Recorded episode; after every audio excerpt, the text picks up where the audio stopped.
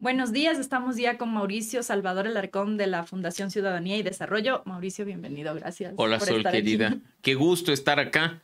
Eh, primera vez contigo, pero debo decir que cumpliste. Me decías, te voy a tener pronto en el tema de las elecciones y pues aquí estamos para ver qué ha sucedido el día de ayer a propósito del resultado electoral y yo diría el desarrollo de la jornada. Exactamente, los resultados preliminares ya prácticamente oficiales, aunque no están anunciados pues, como tal, eh, pero ya los dos candidatos del uno pues reconoció su derrota y el otro eh, celebró su triunfo, digamos. ¿Cómo lees tú estos resultados que hace pocas semanas no necesariamente eran advertidos, en las últimas sí había ya una tendencia a, a que Guillermo Lazo superara a Andrés Arauz? ¿Cómo lees tú estos primeros resultados? Se hablaba, Sol, de que efectivamente Lazo superaría a Arauz, pero muchos coincidíamos en que probablemente iba a ser un tema de voto a voto, que la diferencia no iba a ser tan amplia como efectivamente lo fue. Estamos hablando que con el 99% de los votos que ya deban siendo procesados por el Consejo Nacional Electoral, la diferencia es de prácticamente cinco puntos,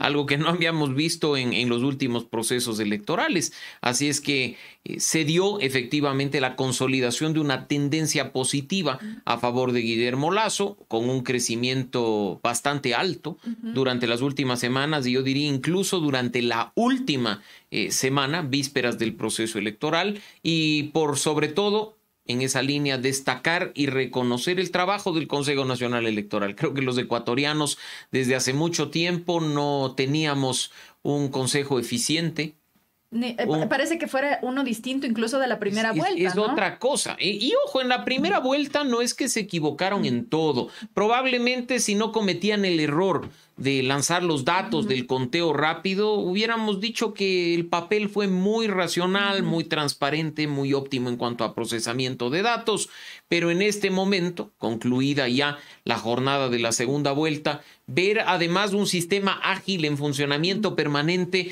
que no se cae, que te permite ver a través de una aplicación de celular cómo avanza la votación en tiempo real, creo que es algo a lo que no estamos acostumbrados y que ahora con enorme satisfacción debemos decir qué buen trabajo hizo el Consejo Nacional Electoral.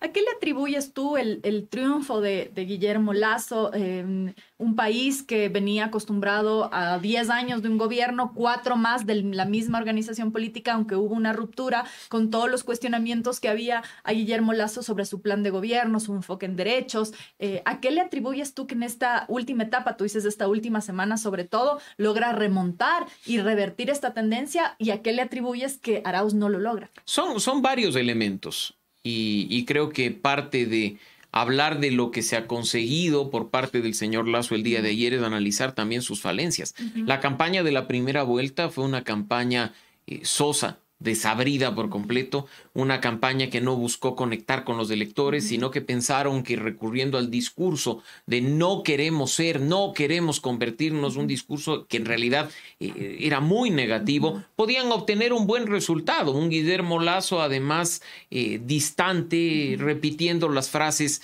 que ya había dicho en la campaña anterior, en la de 2017, recordarás tú, y que pues creo que recibió un buen aterrizaje cuando se dio cuenta que incluso podía no entrar a la segunda vuelta en este proceso.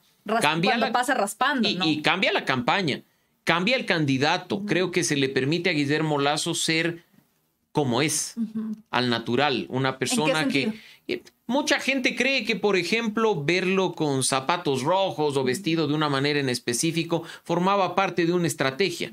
En realidad, creo que formaba parte de dejarlo ser como es, que la gente vea al candidato en natural, no al candidato forzado, bien peinado, fingido, que tiene que ir además con los logotipos del partido y todas las cosas a las del acartonamiento a las que muchas veces nos han tenido acostumbrados, Sol. Y pues además una campaña que corrigió los errores de la primera vuelta, que entendió que no va a gobernar para una familia, que no va a gobernar para un partido político, sino que va a gobernar para un un país distinto, plural, en el que además tenemos derecho a pensar diferente y tenemos derecho a discrepar, en el que esperamos que quien sea presidente no solo represente sus creencias, sus convicciones, sus valores, sino los que tenemos todos los ecuatorianos, de esa apertura a escuchar, a grupos que estaban marginados durante la primera vuelta de cualquier contacto con el candidato pueblos y nacionalidades indígenas, poblaciones y grupos LGBTI, o temas relacionados con sociedad civil, con medio ambiente, con transparencia, encontraron cabida durante esta campaña de Guillermo Lazo y creo que le permitió acceder a mucha votación que en primera vuelta le fue esquiva y que terminó decantándose por Yacu Pérez y por Javier Herbas. No debemos tampoco, Sol, dejar de lado un factor que creo que es importante, los errores de la campaña contraria que pudieron haber pasado desapercibidos si es que no había una estrategia por parte de Lazo, pero que en este caso fueron aprovechados de una manera espectacular. ¿Cuáles crees tú que fueron esos errores que fueron bien aprovechados? El elector ecuatoriano hoy es un elector maduro, es un elector eh, que ya empieza a entender de mejor manera la dinámica de la política, que no vota en función de endosos, porque le ve a tu candidato abrazado con pues otro. yo apoyo a tal y por lo tanto. Y eso ya no funciona. Entonces, tú tienes además un elector que premia la coherencia, castiga la incoherencia. Y si tienes un candidato del otro lado que te dice, el odio ya pasó de moda, pero él y su grupo destilan odio en redes sociales, dices de qué estamos hablando. Un candidato que te dice, dile no a la campaña sucia y acto seguido se lanza megaproducciones en contra de su opositor y hace una campaña sucia. Esa incoherencia te pasa factura. ¿Por qué? Porque te hace quedar como un mentiroso.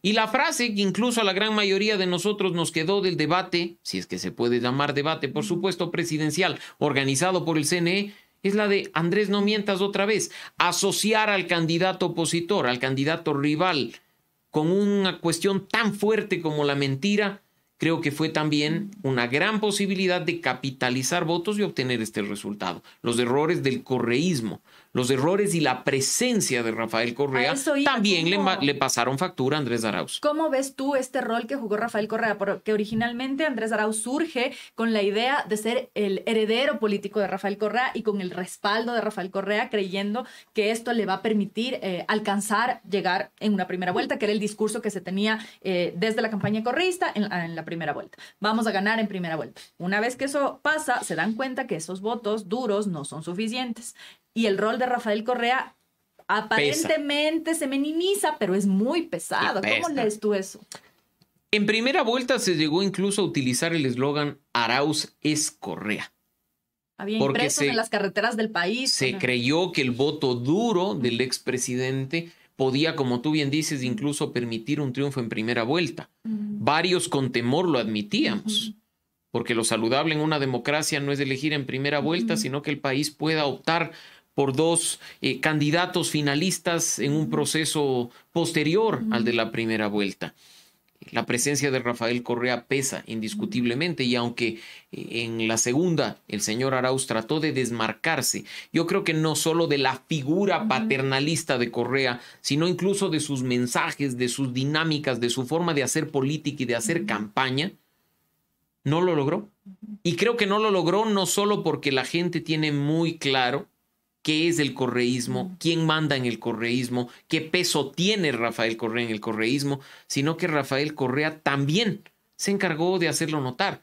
Cuando tú tenías a un Andrés Arauz muy dinámico presentándose solo con un cambio de imagen y de vestimenta diciendo yo soy Andrés Arauz, en redes sociales le tenías a Rafael Correa difundiendo el spot en el que le daba una palmadita en la espalda y le decía, Andrés es, pero no te olvides que aquí estoy yo, pendejo. Entonces, eso, eso creo que, que marca una diferencia en, en, en, el antes y el después de intentar desmarcarse y no conseguirlo, de intentar ser más moderado, de como dije, incluso llegar a, a mencionar que el odio ya pasó de moda, pero en cuestión de minutos sacar un spot y decir, eh, no olviden estos nombres, estos son los traidores, eh, y salir en una entrevista, eh, contra estos tenemos que ir y darte cuenta que no es que el odio ya pasó de moda, sino que el odio no tiene el poder en ese momento. Y, el vínculo, además, de que por un lado él tiene que ser Rafael Correa para mantener los votos y por otros no tiene que ser Rafael Correa para captar otros votos, ¿no? Entonces esa dualidad de tener un pie dentro y otro pie afuera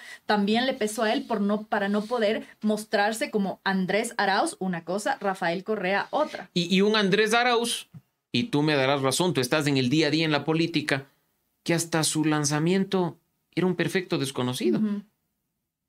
Yo creo que tú no tenías en el radar al ex ministro Andrés Arauz. Un ex ministro de perfil bajo, probablemente sí, ideológicamente fuerte, muy vinculado al expresidente, pero no nos recordaba el nombre de Andrés Arauz. Tengo mis dudas de qué tan vinculado haya sido, porque eso es lo que la campaña un poco ha vendido, jalando, creo yo, en el intento de jalar este voto duro, ¿no? Porque el hecho de que durante 10 años no haya sido una figura medianamente representativa, digamos, ¿no? ok, no un, no un patiño, no una guiñaga, pero algo que genere un poco más de recordación. Y, bien dices tú, o sea, quienes estamos haciendo periodismo, yo empecé a hacer periodismo durante el gobierno de Rafael Correa, creo que me habría acordado si es que tendría y no nos acordamos, no nos acordamos del señor Arauz, una figura totalmente nueva, pero si ocupó el espacio que ocupó, el de una candidatura presidencial, luego de una, entre comillas, traición de quien fue tu vicepresidente, creo que es una señal clara de la vinculación, de la confianza de la cual trataron de desligarse durante la segunda vuelta sin éxito.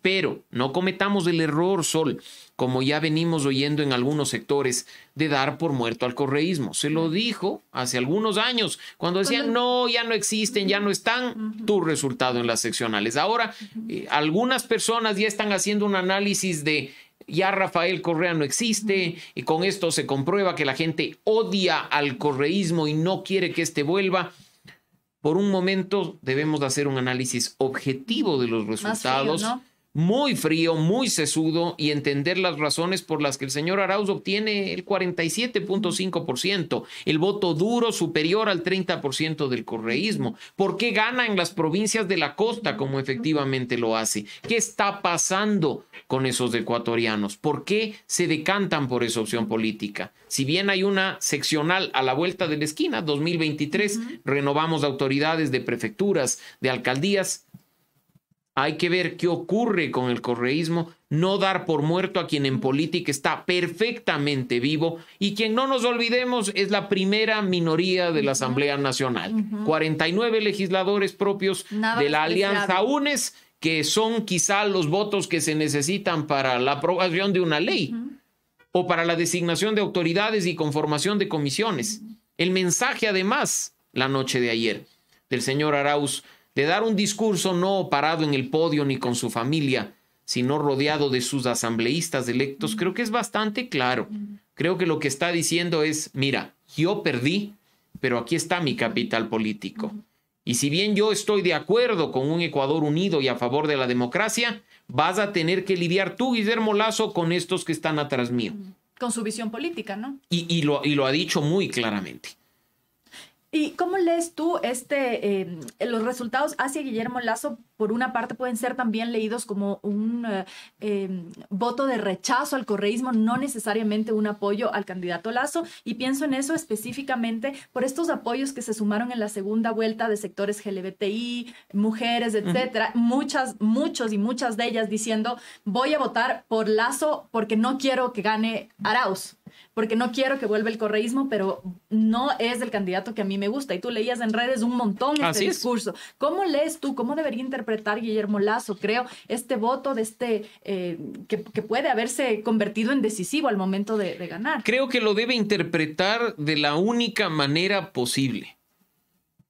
Tienes gente que no está alineada contigo ni con tus propuestas, que se cansó de un modelo de gobierno y que espera ver algo distinto un grupo de ciudadanos que espera que haya respeto, que espera que haya tolerancia, que espera que contemos con un presidente que incluya y que no divida ni polarice, con un presidente que invite al diálogo, que trabaje con la ciudadanía independientemente de coincidencias o divergencias, un presidente que asuma el rol de jefe de Estado, de representante de los 18 millones de ecuatorianos.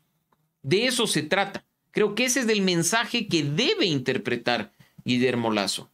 Porque hay una, una, un dato interesante en esta contrastación de ver que gana la presidencia de la República, pero tiene 12 asambleístas, 20 menos que en 2017. Y, bueno, tiene 12 asambleístas propios, pero no nos olvidemos que fue en alianza con el Partido Social Cristiano. Pero no la asamblea. Eh, a la asamblea fueron separados, entonces podríamos interpretar, no hacer un análisis tan superficial y vago como el del señor Pérez en la primera vuelta, y decir, 19 social cristianos más 12 de Creo son 31, un número similar al de Pachacutic, que tiene en este momento 27 representantes a la Asamblea Nacional, si no estoy mal. Pero claro, el Partido Social Cristiano no es tuyo, te apoyó. Han sido muy claros en decir que incluso harán oposición de ser necesario. De nuevo, los mensajes la noche de ayer fueron más allá de las palabras. Jaime Nebot al lado. derecho de Guillermo Lazo, agradeciendo antes que a su propia organización política, al Partido Social Cristiano y a su dirigencia, es un poderoso mensaje que creo que además en función del resultado consolidará la unión al interior del legislativo por menos, eh, al menos digamos durante esta primera etapa y que veremos que 31 diputados, 31 asambleístas incluso es un voto insuficiente para aprobar una ley o un grupo insuficiente para conformar el CAL o las comisiones. En este punto, ese fraccionamiento al interior de la Asamblea Nacional, esa representación de las fuerzas políticas en nuestro órgano legislativo tendrá que consolidarse en primeros actos tan elementales como la conformación y designación de autoridades del día 14 de mayo, para lo cual deben abrirse de manera urgente espacios de diálogo, espacios de negociación, no de reparto, espacios de encuentro, espacios de entender cómo se tiene que apoyar la gobernabilidad si es que efectivamente queremos sacar al país adelante y no únicamente los intereses particulares de alguien o los intereses colectivos de una organización política. Ah, hay otro, otro dato que resulta interesante para el análisis y es el voto nulo. Este eh, elevado número de ciudadanos que votaron nulo. Estoy chequeando justo los resultados del CNE y leo que son 1.717.000 prácticamente más o menos 16% de los electores. Por supuesto que es alto, Sol, y, nos dirán que ya hemos roto el récord histórico.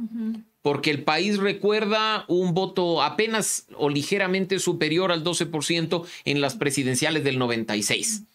Cuando había gente que textualmente decía, tenemos que votar el cáncer o el SIDA, refiriéndose a Abdalá Bucarán y a Jaime Nebot, y prefería anular el voto antes que votar por una de esas dos opciones que no le representaba. 12, 16%, uno dirá, son cuatro puntos más y qué buen peso tuvo el voto nulo. Creo que de nuevo hay que hacer un análisis objetivo en el sentido de que en la primera vuelta de este proceso electoral, elecciones 2021, el voto nulo fue cercano al 10%. Es decir, se ha incrementado en seis puntos. Es alto, ¿no? el, Indiscutiblemente alto.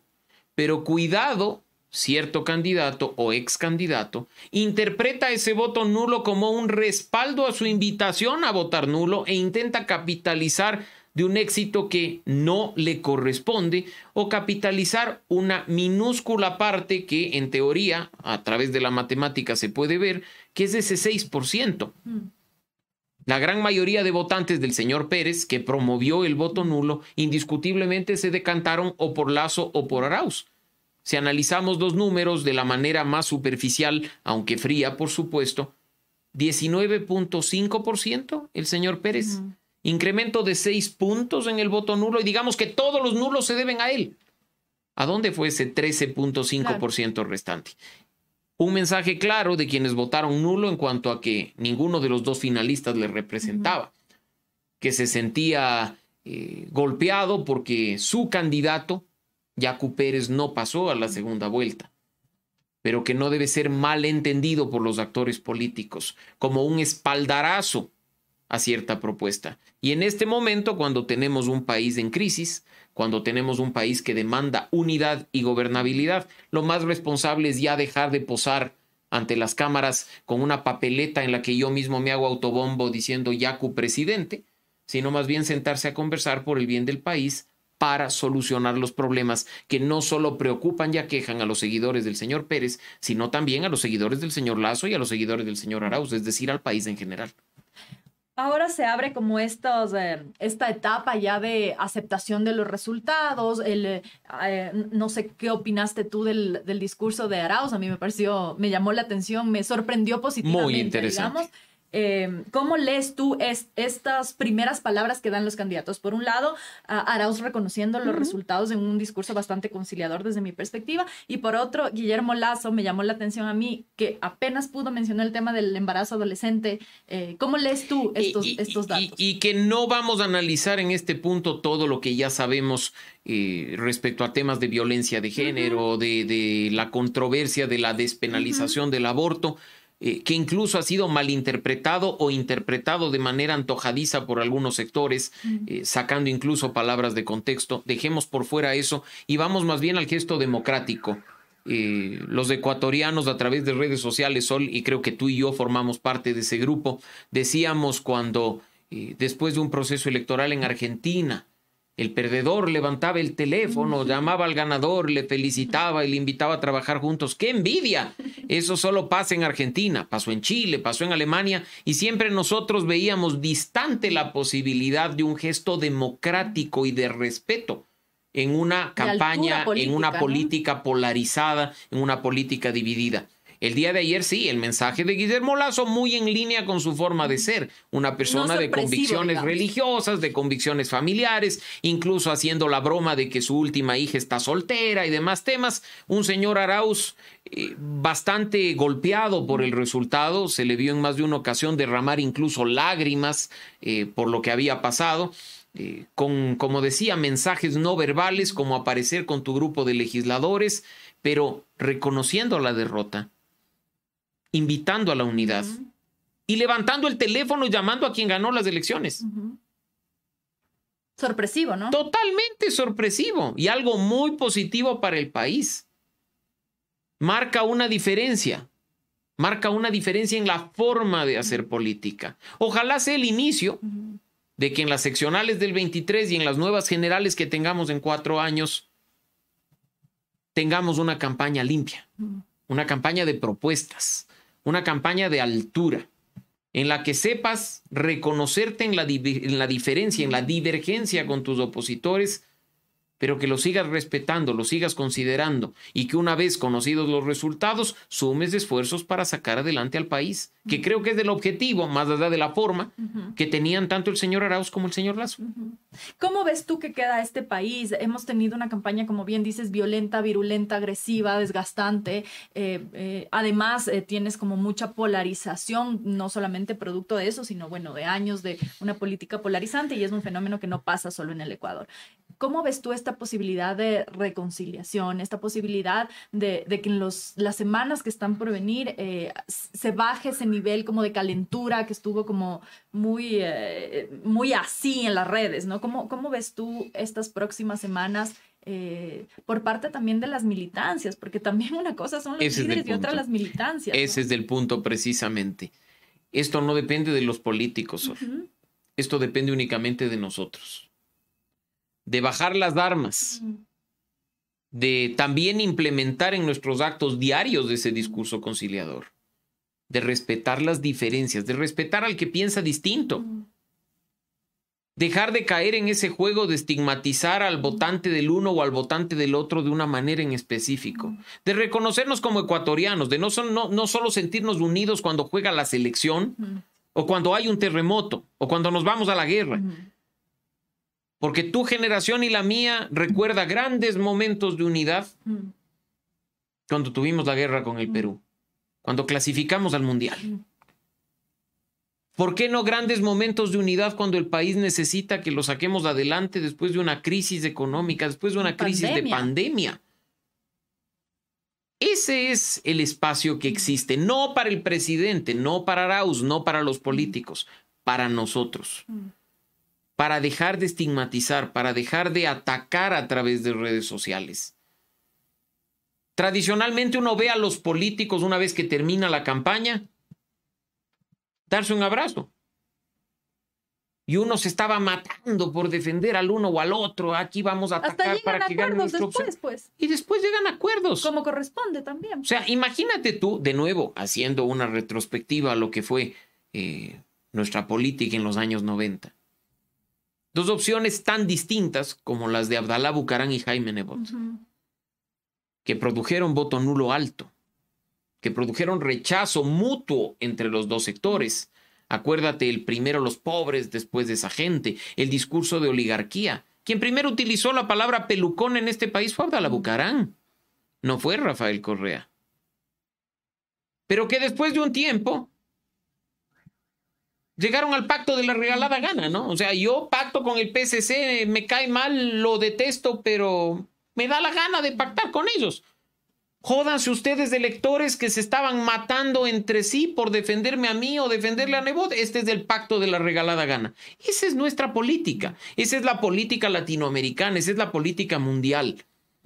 El ecuatoriano que ya ha alcanzado un buen nivel de madurez para no solo votar por simpatías o por emociones, sino también para votar por propuestas, tiene que empezar a entender que la diferencia política termina cuando terminan las elecciones. Y que entre elección y elección tiene que unirse y activarse, no solo para fiscalizar el gobierno, para ocupar espacios de participación, sino para construir país. Si dejamos todo en manos de los políticos, ya sabemos los resultados. Y no voy a entrar tampoco en el tema de que, uy, el verdadero mandante es del pueblo ecuatoriano. Sí, sí, somos el verdadero mandante pero en realidad somos los que día a día estamos construyendo la economía. Somos los que día a día estamos haciendo país. Y que tenemos que, reconociendo nuestras diferencias, respetándolas por sobre todas las cosas, unirnos para salir juntos adelante. Si dejamos todo en manos de los políticos, ya sabemos el resultado. Y es soltar también la responsabilidad termina siendo bien cómodo, ¿no? Totalmente. Echarle la culpa al otro siempre. Totalmente. Y no, solo, y no solo echarle la culpa al otro, echarle la culpa al político. Porque ahora nosotros hemos optado por el camino fácil. Yo ya te elegí. Ahora tú resuelves. Y tú eres Merlín el mago, porque llegas con una varita mágica o llegas con el hocus pocus y dices se solucionó absolutamente todo. Yo te elegí, ahora gobierna. Conmigo no cuentas. Y no es así. No en vano ya vencimos el concepto tradicional de democracia representativa y cómoda, en el que los ciudadanos votamos cada cuatro, cada cinco, cada seis años, a un concepto de democracia participativa, en el que, claro, yo te elijo, tú me representas, pero de mí no te libras entre elección y elección. Aquí voy a estar yo vigilando lo que estás haciendo, pidiéndote rendición de cuentas. Miradas críticas. Pero por supuesto. Y eso es lo que corresponde a un país que esté en camino a alcanzar su madurez.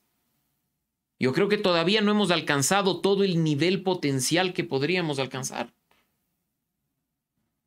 El tener autocrítica, el que los mismos seguidores del señor Lazo digan, lo está haciendo mal, por ejemplo, y hay que corregir y hay que cambiar y hay que escuchar. Vimos un ejercicio positivo al respecto durante la segunda vuelta. El equipo del candidato diciendo, sí, reconocemos que nos olvidamos de que hay otro Ecuador más allá del que tenemos en nuestras burbujas, de que hay que empezar a tratar temas que también le importan a la gente, de que tú y yo estamos preocupados por la economía, pero nos preocupa el medio ambiente, que tú y yo hemos sido víctimas de la inseguridad, pero queremos saber qué está pasando con el embarazo adolescente. Que no hay un monotema, ¿no? Y que no simplemente tengamos un gobierno que se limite a echar la culpa al anterior. El otro tuvo la culpa, el otro tuvo una culpa. Ya se dice, a partir de un discurso de, de Angela Merkel, que cuando uno opta por una candidatura, no lo hace a ciegas. Que cuando uno es candidato, lo hace con pleno conocimiento de a lo que se va a enfrentar si es que obtiene el voto y accede al poder. Eso de aguántenme un ratito, estoy entendiendo al gobierno o esperemos los 100 días mientras hacemos la transición, no se puede. No es posible en este momento. Más aún cuando durante estos cuatro años hemos tenido un extraño gobierno, irresponsable, negligente en muchos temas, que demanda que quien acceda al poder el mismo 24 de mayo tome ya decisiones importantes por el bien del país ejemplo de algo urgente, el tema de vacunación, donde además una propuesta de campaña del señor Lazo ha sido muy clara, Sol. 100 días, ¿no? 9 millones de vacunas o 9 millones de ecuatorianos vacunados en 100 días. Eso empieza el 24 de mayo. Y eso, si no cumples, te puede pasar una factura muy alta en tus primeros tres meses de gobierno. Así es que aquí no hay tiempo para entrar a entender lo que está pasando o entrar a hacer un diagnóstico de cómo marcha el país. El nuevo gobierno tiene que entrar a actuar. Actuar desde el minuto uno después de juramentar la Constitución. Y eso es lo que esperamos, creo, todos, por el bien de todos. Y con una sociedad crítica y vigilante, ¿no? Por supuesto, por supuesto que sí. Una sociedad que reconoce cuando las cosas se hacen bien y una sociedad que critica cuando se hacen mal, pero sobre todo propone y actúa. No quedarse en la comodidad de la crítica. Se involucra. Sino también involucrarse, actuar y proponer. Pasar de la crítica a la propuesta. Gracias, Mauricio. Qué gusto hablar contigo. Muchas gracias, solo un gusto y espero estar nuevamente por aquí. Claro que sí, siempre bienvenido. Esta fue la entrevista Mauricio Salvador, Alarcón Salvador, ya te cambié los apellidos. No importa, no importa. Igual les quiero a los dos apellidos por igual. De la Fundación Ciudadanía y Desarrollo.